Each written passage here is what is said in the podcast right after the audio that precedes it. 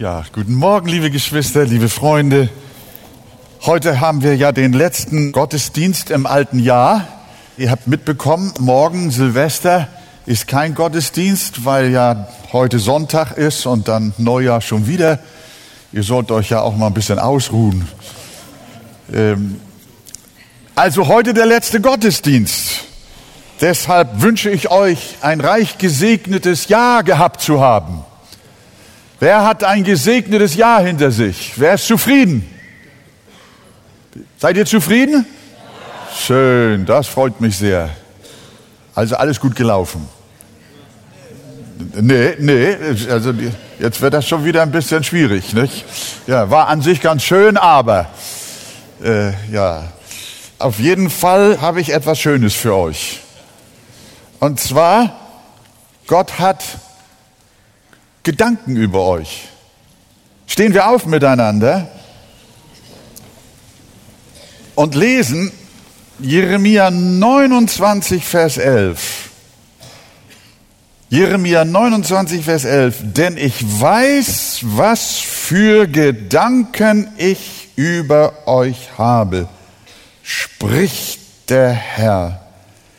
Gedanken des Friedens und nicht des Leides, euch eine Zukunft und Hoffnung zu geben. Ich weiß, was für Gedanken ich über euch habe, spricht Herr, Gedanken des Friedens und nicht des Leides. Amen. Ich möchte euch einladen, wieder Platz zu nehmen. Äh, es ist ja immer sehr wichtig, dass wir auch überprüfen, in welchem Zusammenhang dieser Vers steht. Wir möchten ja in der Arche keine Bibelverspickerei oder Rosinenpickerei betreiben und irgendwo schön klingende Worte aus der Bibel herausnehmen und dann vergessen, in welchem Zusammenhang sie eigentlich stehen. Dieses Wort hier ist oft schon gebraucht worden und auch gewiss schon als Losungswort möglicherweise dem einen oder anderen zugekommen, ohne dass wir wissen, was steckt eigentlich dahinter? Wie kommt Gott dazu, zu sagen, durch den Propheten Jeremia zu dem Volk der Juden, das in Exil in Babylon gerade angekommen war? Dass er sagt, ich weiß, was ich für Gedanken über euch habe. Ihr habt ja eure Bibeln dabei und könnt das auch schnell überfliegen. Dieser Vers stammt aus einem Brief, den der Prophet Jeremia den gefangenen Juden in Babylon geschrieben hat. Und äh, zu Beginn der Gefangenschaft. Und äh, da waren dann Propheten, einer hieß Jechonja, der hat gesagt, ich habe eine Botschaft von Gott. Ihr werdet nicht lange in Babylon bleiben. Das dauert nicht lange. Ihr braucht euch hier nicht einrichten und gar nicht, packt gar nicht eure Koffer aus. Gott wird die Macht Babylons zerbrechen, das Joch, das auf euch gelegt ist, zerstören und ihr werdet ratzfatz wieder in eure Heimat nach Jerusalem zurückkehren. Wow, das war eine gute, eine gute Prophetie, oder? War das eine gute Prophetie? Könnt ihr euch vorstellen, dass die Juden sich genau das gewünscht hatten? Das haben sie, genau das haben sie sich gewünscht. Nach Babylon weg verschleppt aber Lob und Dank, Gott macht gleich den Feinden einen Strich durch die Rechnung und bums, Retour wieder zurück in die Freiheit. Aber der Prophet Jeremia, der hatte eine andere Prophetie gehabt. Das ist schon in Kapitel 25 gekommen und auch hier in 29 wieder. Der hat gesagt, die Propheten, die das weissagen, dass das hier in Babylon nur eine ganz, ganz kurze Zeit sein wird und dann geht es ruckzuck wieder zurück, das sind Lügenpropheten. Das muss man sich mal vorstellen. Und deshalb schreibt der Jeremia den Juden in Babylon eine, einen Brief. Und er schreibt von Vers 5, ihr könnt den ganzen Brief lesen, das würde aber die Zeit äh, ein bisschen sprengen. Von Vers 5, er sagt zu ihnen, baut euch Häuser in Babylon und wohnt darin, pflanzt Gärten und esset die Früchte, nehmet Frauen und zeugt Söhne und Töchter, nehmet euren Söhnen Frauen und gebt euren Töchtern Männer, dass sie Söhne und Töchter zeugen, dass ihr euch da selbst mehrt und eure Zahl nicht abnimmt. Suchet, suchet auch den Frieden der Stadt, dahin ich euch habe gefangen führen lassen und betet für sie vom Herrn. Also ihr seht, in welchem Zusammenhang dieser bekannte Ausdruck Suchet der Stadt Bestes zu sehen ist. Denn in ihrem Frieden werdet ihr auch Frieden haben. Und Vers 8. Denn also spricht der Herr der Heerscharen, der Gott Israels, lasset euch nicht täuschen von euren Propheten, die unter euch sind, noch von euren Wahrsagern, Hört nicht auf eure Träume, die ihr träumt, denn sie weissagen euch falsch in meinem Namen. Ich habe sie nicht gesandt, spricht der Herr. Denn also, spricht der Herr, wenn die 70 Jahre für Babel gänzlich erfüllt sind, so will ich euch heimsuchen und mein gutes Wort an euch und euch an diesen Ort zurückführen. Und jetzt kommt es. Denn ich weiß, was für Gedanken ich über euch habe. Verstehen wir? Ja, 70 Jahre sollte das Ganze dauern. Und nicht sieben Jahre oder zwei Jahre oder ein paar Tage. Ich weiß, dass wir natürlich äh, immer gerne Prophetien haben und Botschaften, die uns gleich den Ausweg den, den, den sofortigen Ausweg aus unserer Notlage prophezeien. Jeremia, der wirklich von Gott gesandte Prophet, hatte jetzt also eine doppelte Aufgabe. Erstens sollte er von Gott her die überhitzten Gemüter abkühlen, die das sofortige Eingreifen Gottes erwarteten. Sie hatten sich durch die Lügenpropheten hochgeschaukelt und einander heiß gemacht, dass Gott im Handumdrehen die Feinde schlagen und sie blitzartig im Triumphzug nach Hause marschieren würden. Jeremia musste ihre Illusionen abkühlen und sie zur Nüchternheit aufrufen. Und das, liebe Gemeinde, war kein leichter Job. Aber Nehemia, wie wir aus dem ganzen Zusammenhang auch darüber hinaus, was wir gelesen haben, sehen, blieb nüchtern und hatte einen gesunden Glauben. Denn was Gott ihm offenbart hatte, klang ganz anders. Es wird sieben Jahrzehnte dauern. Ihr könnt euch vorstellen, dass eine solche Prophetie gut ankam und seine Botschaft wurde wahrscheinlich als eine Botschaft des Unglaubens abgetan. Und das ist manchmal ja auch unser Auftrag. Ihr wisst, dass auch die Christenheit heute zwischen Schwärmerei und tatsächlich möglicherweise Unglauben schwankt. Äh, ich habe ja, wir sind ja nach wie vor, auch wenn der Kontakt im Augenblick nicht mehr ganz so stark ist, aber wir dürfen dennoch sagen, dass wir mit unserer lieben äh, Joni äh, Eriksen Tada ja auch als Gemeinde befreundet sind. Und äh, sie hat ja viele Jahre die Heilung gesucht. Ihr wisst, sie war ein gelähmtes junges Mädchen bis zum heutigen Tage. Sie ist jetzt äh, auch äh, schon weit über 70 oder über 70 und sitzt immer noch im Rollstuhl. Und dann hat sie uns gelehrt, dass man auch mit dem Leiden in Geduld auch ausharren muss. Nicht sieben Jahre, vielleicht 70 Jahre, ein ganzes Leben. Ihr müsst euch vorstellen, die in den 70 Jahren sind schon viele gestorben, die haben das nie mehr erlebt, sondern blieben in Babylon. Und so kann das Leiden sich hinziehen. Und als ich mal im Kreise von sogenannten Heilungstheologen war, mit denen ich mich inhaltlich auseinandersetzte, dann, dann habe ich ihnen von dem wunderbaren äh, Glaubenszeugnis von Joni Eriksen Tada erzählt, die aus dem Rollstuhl heraus ihren Glauben bezeugt. In der ganzen Welt.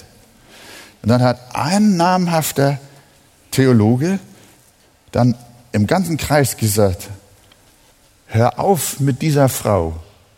Sie ist doch ein Ausdruck schrecklichen Unglaubens. Wirklich, das lüge ich nicht. Das hat mich damals unglaublich erschüttert. Man war in einer Heilungstheologie gefangen. Jetzt, sofort muss es. Und wenn es nicht gleich kam, dann haben sie gesagt, aber ich nehme es im Glauben. Und im Glauben ist es schon geschehen. Und sie sind inzwischen doch gestorben. Es hat nicht sieben Jahre, sondern 70 Jahre gedauert. Es war lange. Und das ist manchmal gar nicht so einfach. Wir glauben, dass Gott heilt. Er kann sofort heilen. Wir haben viele Gebete, auch im Rahmen unserer Gemeinde, zum Herrn bringen dürfen für die Kranken. Das tun wir bis heute und haben erlebt, wie Gott auch eingegriffen hat, wie Gott geändert hat, wie Gott Heilung gegeben hat. Aber wir haben auch erlebt, dass Menschen, für die wir gebetet haben, doch gestorben sind. Und Gott hat sie abgerufen. Das hat aber unseren Glauben nicht erschüttert. Oft haben wir es mit sterbenskranken Glaubensgeschwistern zu tun, die auch diesen beiden Prophetentypen ausgesetzt sind. Die einen rufen nichts anderes als Heilung, Heilung, Heilung und stoßen auf Begeisterung. Die anderen jedoch sagen, versteife dich nicht auf Heilung, sondern erbitte den Willen Gottes, denn er kann eben auch in den Himmel abberufen. Also das war ein Dienst von Jeremia. Er musste die Schwärmerei dämpfen aufgrund von überhitzten Propheten, Hyperaktivitäten, hyperaktivistischen äh, äh, Propheten. Aber das Zweite war, was Jeremia zu tun hatte, er sollte nicht äh, die Hoffnung äh, der Juden zerstören. Das ist doch klar. Sondern er sollte auch sagen, dass es doch noch eine Zukunft gibt. Und darum liest der Allmächtige im nächsten Vers, in unserem Vers, den Propheten schreiben, denn ich weiß wohl, was ich für Gedanken über euch habe, spricht der Herr, auch wenn ihr 70 Jahre dort sein müsst. Gedanken des Friedens und nicht des Leides habe ich, auf das ich euch gebe Hoffnung und Zukunft, auf die ihr wartet. Die Mitteilung des Herrn heißt also, eure Erwartung wird erfüllt, aber nicht nach eurem, sondern nach meinem Zeitplan. Ich gebe euch Hoffnung und Zukunft, aber nicht wann und wie ihr wollt, sondern wie ich will. Genau in dieser Spannung leben wir auch als Kinder Gottes. Gott hält seine Zusagen und Verheißungen, liebe Gemeinde. Darauf können wir euch können wir uns verlassen. Äh, aber das Wann und das Wie steht allein in seinen Händen. Meine Zeit steht in deinen Händen. Das ist die Herausforderung, an der wir immer wieder neu stehen. Wollen wir sie annehmen? Du hast vielleicht auch für 2019 Hoffnungen, äh, 2018 Hoffnungen und Wünsche gehabt. Und die haben sich nicht erfüllt, wie du dir das gedacht hast. Jetzt kannst du natürlich sagen, kannst du alles über Bord schmeißen. Es ist alles nicht passiert. Vielleicht bist du auch irgendwelchen Propheten aufgesessen, die irgendwas Schönes in Anführungsstrichen prophezeit haben. Und es ist nicht zugekommen. Lass dich davon nicht erschüttern. Dein Gott lebt noch. Er ist derselbe. Und er hat dennoch Hoffnung und Zukunft für dich. Es gibt keinen Grund zum Resignieren, sondern wir wollen Gott weiter vertrauen, denn er steht zu seinen Verheißungen. Auch wenn sie nicht gleich heute und morgen sich erfüllen, sondern zu einem Zeitpunkt, den Gott für später festgesetzt hat. Darum wollen auch wir weitergehen, unabhängig davon, wie unser vergangenes Jahr war, gehen wir dennoch mit großer Hoffnung, mit großer Zuversicht ins neue Jahr. Wir wollen von Gott nichts erzwingen, wir wollen nichts äh, äh, erschwärmen, sondern wir wollen nüchtern im Glauben sein und wissen, wir haben einen lebendigen Gott, sein Wort gilt ob ich es nun heute erfahre oder morgen, dieses Jahr oder nächstes Jahr oder wann auch immer, es kommt der Tag, wo ich erfahren werde, dass Gott Gott ist und uns ein ewiges Leben gegeben hat. Sagt ihr Amen? Das dürfen wir, das, das, das darf unsere Festigkeit sein. Und Jeremia musste dazu beitragen, äh, der Glaube der Juden war so ein, ein, ein stimmungsabhängiger Glaube so ein, ein eventabhängiger Glaube.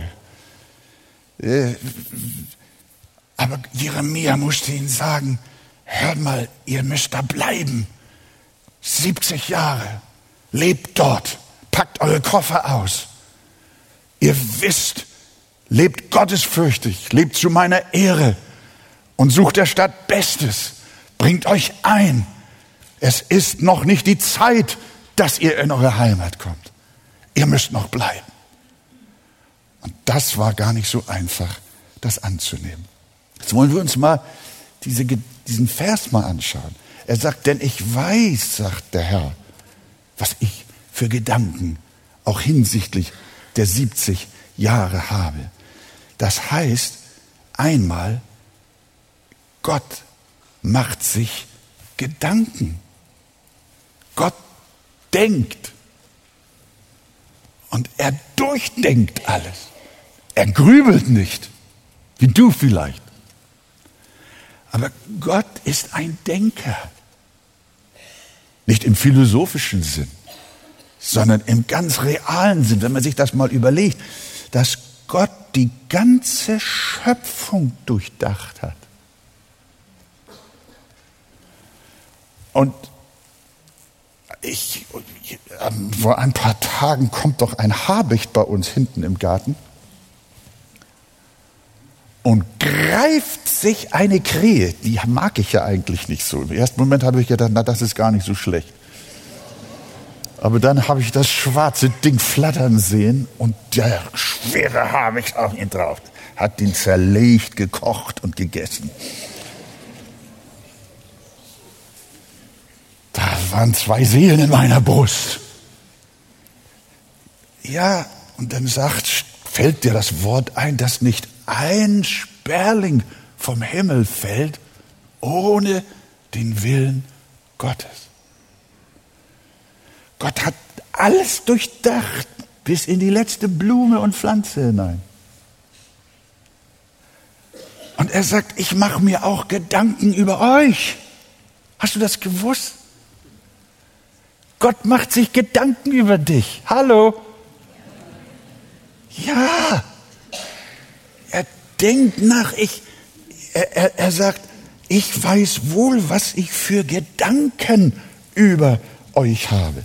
Das heißt natürlich, dass Gott mit seinem Herzen, mit seiner Liebe, mit, mit, seinem, mit seinem Wesen äh, bei dir ist sagen wir doch auch, ich bin mit meinen Gedanken bei dir. Das ist bei uns aber ein bisschen fade. Aber wenn Gott sagt, ich mache mir Gedanken über dich, dann ist das eine ganz starke Aussage. Und so darfst du wissen, dass der Herr mit dir ist und sich etwas denkt, was in deinem Leben geschieht.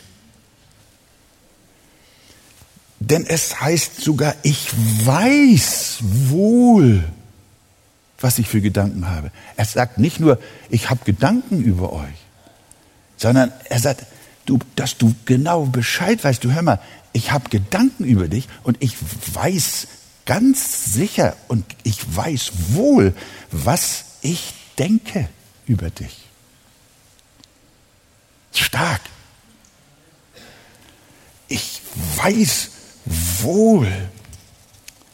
Ich weiß genau, was ich mit euch vorhabe. Mit anderen Worten, Gott hat klare Absichten mit seinen Kindern, von denen sie aber noch nicht wissen. Wir durchlaufen schwere Wege und können nicht verstehen, was das soll. Wir fragen, warum?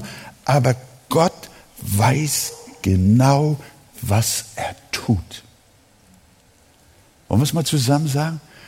Gott weiß genau, was er tut.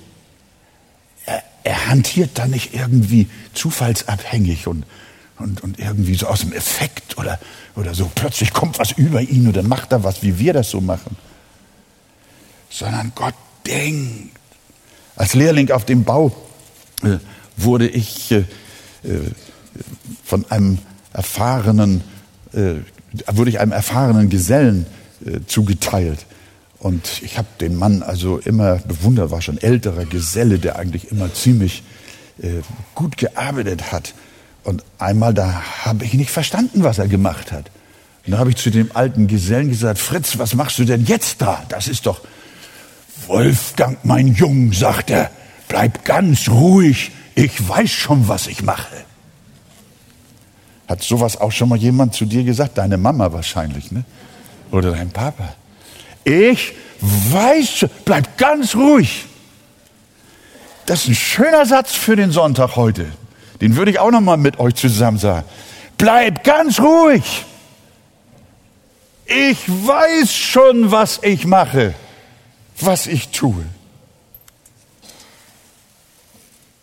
Was ich tue, sagt Jesus einmal zu Petrus, das verstehst du jetzt nicht, du wirst es aber später erfahren. Der Herr Jesus meistert auch dein Leben, er meistert auch das kommende Jahr. Was sich alles in deinem Leben ereignen wird, weißt du nicht. Und du hast auch Wünsche. Du möchtest gesund werden. Du möchtest einen anderen Arbeitsplatz. Du möchtest deine Ehe retten. Du möchtest, dass es mit den Kindern gelingt, dass äh, es für deine Probleme eine Lösung gibt. Und am besten heute, jetzt auf der Stelle. Aber Gott sagt zu dir, ich weiß wohl, was ich für Gedanken über dich habe. Gerade in deiner jetzigen Situation. Gott sagt zu dir, ich habe mir etwas für dich überlegt. Das, was dir widerfährt, ist nicht planlos, ist nicht willkürlich, ist nicht zufällig, sondern alles, was mit dir geschehen ist in der Vergangenheit und was mit dir geschehen wird in der Zukunft, das geschieht nach Gottes Gedanken. Deine Biografie vom ersten bis zum letzten Tag, so turbulent es vielleicht auch gewesen sein mag oder noch werden wird, ist das Kunstwerk eines Meisters, der sein Handwerk versteht. Deine Biografie ist vollkommen und dein Lebensweg ist richtig. Manchmal fuschst du dem Meister dazwischen oder fragst, was machst du denn jetzt? Das ist, passiert mir fast jeden Tag. Ich sage, Gott, wie soll ich das verstehen? Wie soll ich das einordnen? Und manchmal gibt es Schocksituationen, die uns ganz durcheinander bringen. Aber dann hör dir immer, ich weiß wohl, ich weiß wohl, was ich tue. Ich habe Gedanken des Friedens über dich und nicht des Leides.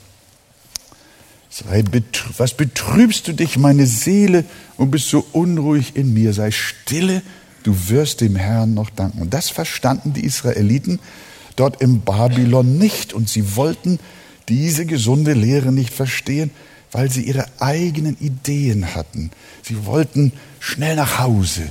Sie wollten ihr Leid ganz schnell loswerden. Sie konnten sich nicht vorstellen, dass sie Gottesdienste außerhalb ihres Landes feiern könnten, ohne Tempel, ohne Opfer, ohne religiöse Riten. Aber Gott musste sie lehren, dass das Evangelium in der ganzen Welt gefeiert werden kann. Du kannst Jesus preisen und loben auf der ganzen Welt, ohne in Jerusalem sein zu müssen. Das ist, was die Israeliten lernen sollen. Aber sie hatten ein Brett vor dem Kopf und die falschen Propheten nagelten es noch fest. Und Jeremia musste nun die Menschen beruhigen und ihnen sagen, Gott hat ein Konzept. Gott hat ein Konzept. Er hat sich Gedanken gemacht über dich, wie es sein soll. Und das ist eine ergreifende Wahrheit, dass Gott sich bereits vor Grundlegung der Welt Gedanken über seine Kinder gemacht hat. Gott hat sich Gedanken gemacht, die Bibel nennt es seinen Ratschluss. Das ist eine Beratung innerhalb der Gottheit gewesen, als du noch gar nicht existiertest. Aber in den Gedanken Gottes, im Herzen Gottes, warst du schon da. Und da hat Gott schon eine Zeichnung gemacht von deinem Leben. Da hat er sich schon überlegt, wie, es, wie das aussehen soll in deinem Leben. Alles, alles. Und er hat gezeichnet. Ich weiß nicht, ich habe eben schon von der Juni Eriksen Thaler gesprochen.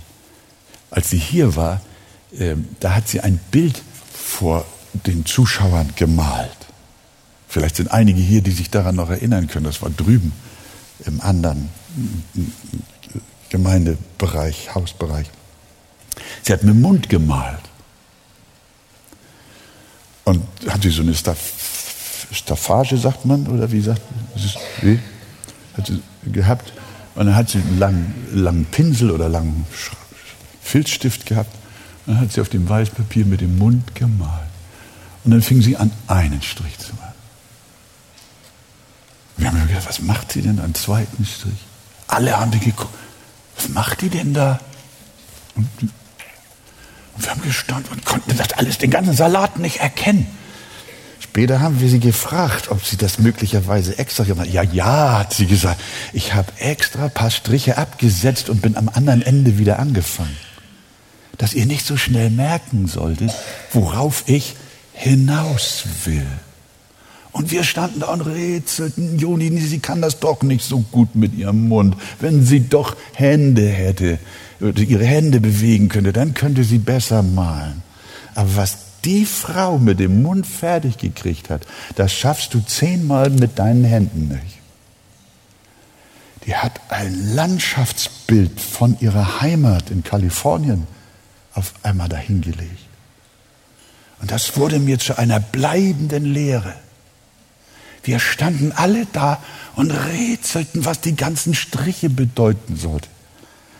Es gab nur einen unter denen im Raum, der wusste oder die wusste, was Sache war. Es war nur einer, der verstand, was geschah. Und das war Joni. Das war die Malerin. Und langsam aber sicher wurde das Bild immer klarer. Und dann haben wir gestaunt. Dann haben wir gestaunt. Und weißt du, mein Freund, liebes Gotteskind, so ist das auch. Gott malt ein Bild. Und du denkst, was malt er denn? Was geschieht in meinem Leben? Du rätselst herum. Aber während er malt, während er dich gestaltet, ruft er dir zu. Lass dich nicht beirren. Ich weiß wohl, was ich für Gedanken über dich habe. Ich weiß wohl, was ich im Herzen habe, zu zeichnen, zu malen. Das ist ja mit einem Bildhauer so ähnlich. Ne? Äh, ich habe gehört, dass, äh, dass da erstmal so ein Rohklotz da ist. Und dann fängt er an, wenn er dir nicht vorher sagt, was er macht, dann hämmert er, dann meißelt er und irgendwann schleift er noch und sieht noch. Ich habe keine Ahnung, bin kein Künstler. Und du weißt nicht, was aus dieser Rohmasse werden soll. Aber einer weiß es. Einer hat es im Herzen. Einer hat es im Sinn. Der, der daran arbeitet, hat sich Gedanken gemacht. Und jeder Meißelschlag weiß er, wo er damit hin will. Jeder Hobel, den er ansetzt, weiß er, wozu das ist. Und so, lieber Bruder, liebe Schwester, hast du eigentlich gewusst, dass du ein Kunstwerk Gottes bist, ein Meisterstück deines Herrn Jesus Christus? Weißt du das eigentlich? Doch, du sagst alles nur Wirrwarr in meinem Leben. Alles nur durcheinander, lauter Striche, lauter Sägespäne, lauter nichts. Aber ich sag dir eins, es gibt einen, der weiß wohl, was er für Gedanken über dich hat. Halleluja. Muss ich euch ganz ehrlich sagen, macht mir Mut fürs nächste Jahr. Doch, doch, stimmt. Oder? Also wenn das so ist, dass Gott Bescheid weiß, dann kann ich doch ganz ruhig schlafen, oder? Habe ich euch mal diese kleine Geschichte erzählt von, von dem kleinen Mädchen äh, auf See?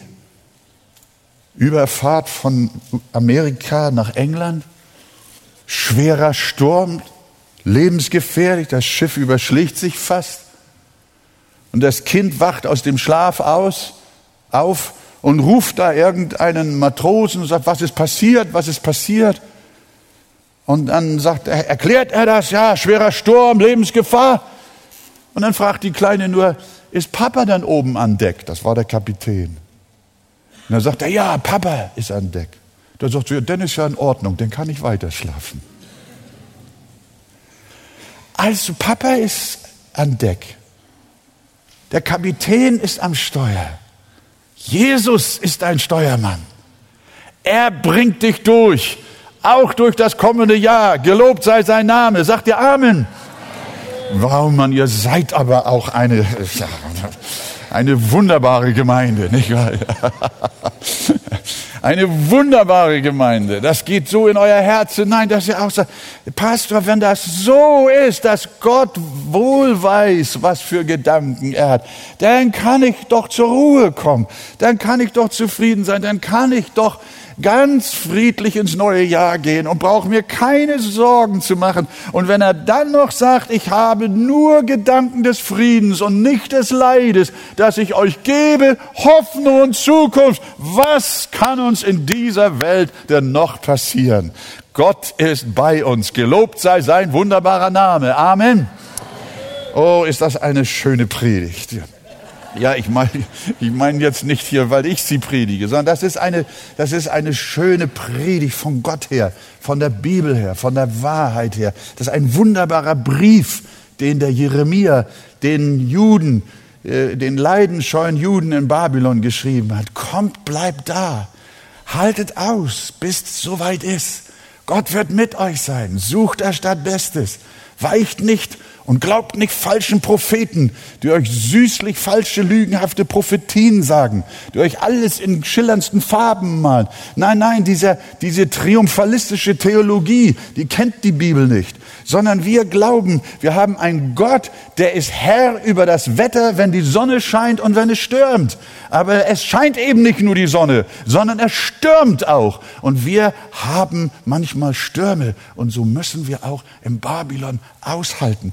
Und ich wünsche euch viel, viel Kraft, dass ihr in eurem Stand, in dem ihr steht, auch zur Ruhe kommt und sagt, ich weiß wohl, was ich für Gedanken über euch habe. Ich habe nicht Gedanken des Leides, sondern ich habe Gedanken des Friedens. Ich bin so glücklich darüber, dass wir das lernen dürfen heute Morgen. Mein Herz hat das sehr äh, gestärkt. Und äh, Gott denkt, was denkt Gott? Das ist jetzt vielleicht ein anderer Gedanke zum Schluss nochmal, aber an das möchte ich auch euch gerne hier lassen. Ein kleiner lehrmäßiger äh, Beitrag noch dazu.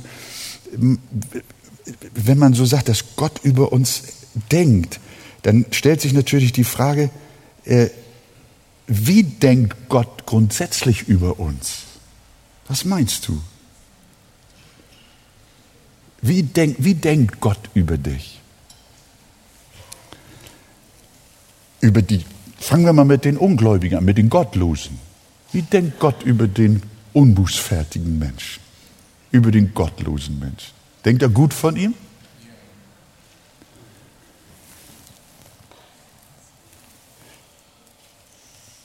Ich denke, dass er da nicht unbedingt gut denkt. Sondern wir wissen, der ungläubige Mensch, er ist gegen Gott gerichtet. Und äh, er lehnt sich auf, er ist ein Rebell.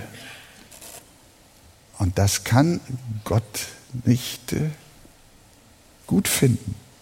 Heute wird in der allgemeinen Christenheit oft verkündigt, Gott würde über alle Menschen gut denken. In der Weihnachtsansprache eines hohen kirchlichen Vertreters hörte ich sogar, dass er sagte, Gott sei solidarisch mit allen Menschen. Das glaube ich nicht, das steht auch nicht in der Bibel.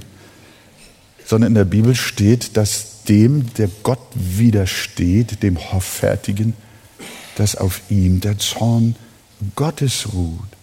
Nein, Gott denkt nicht gut von gottlosen Menschen.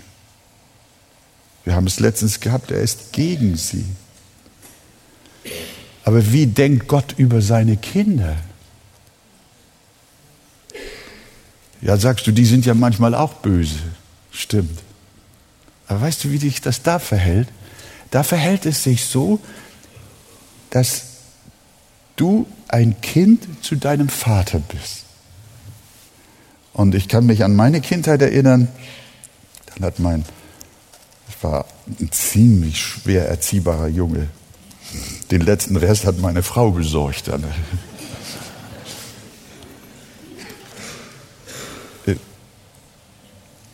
Aber ich weiß noch, sie war manchmal ganz böse mit mir.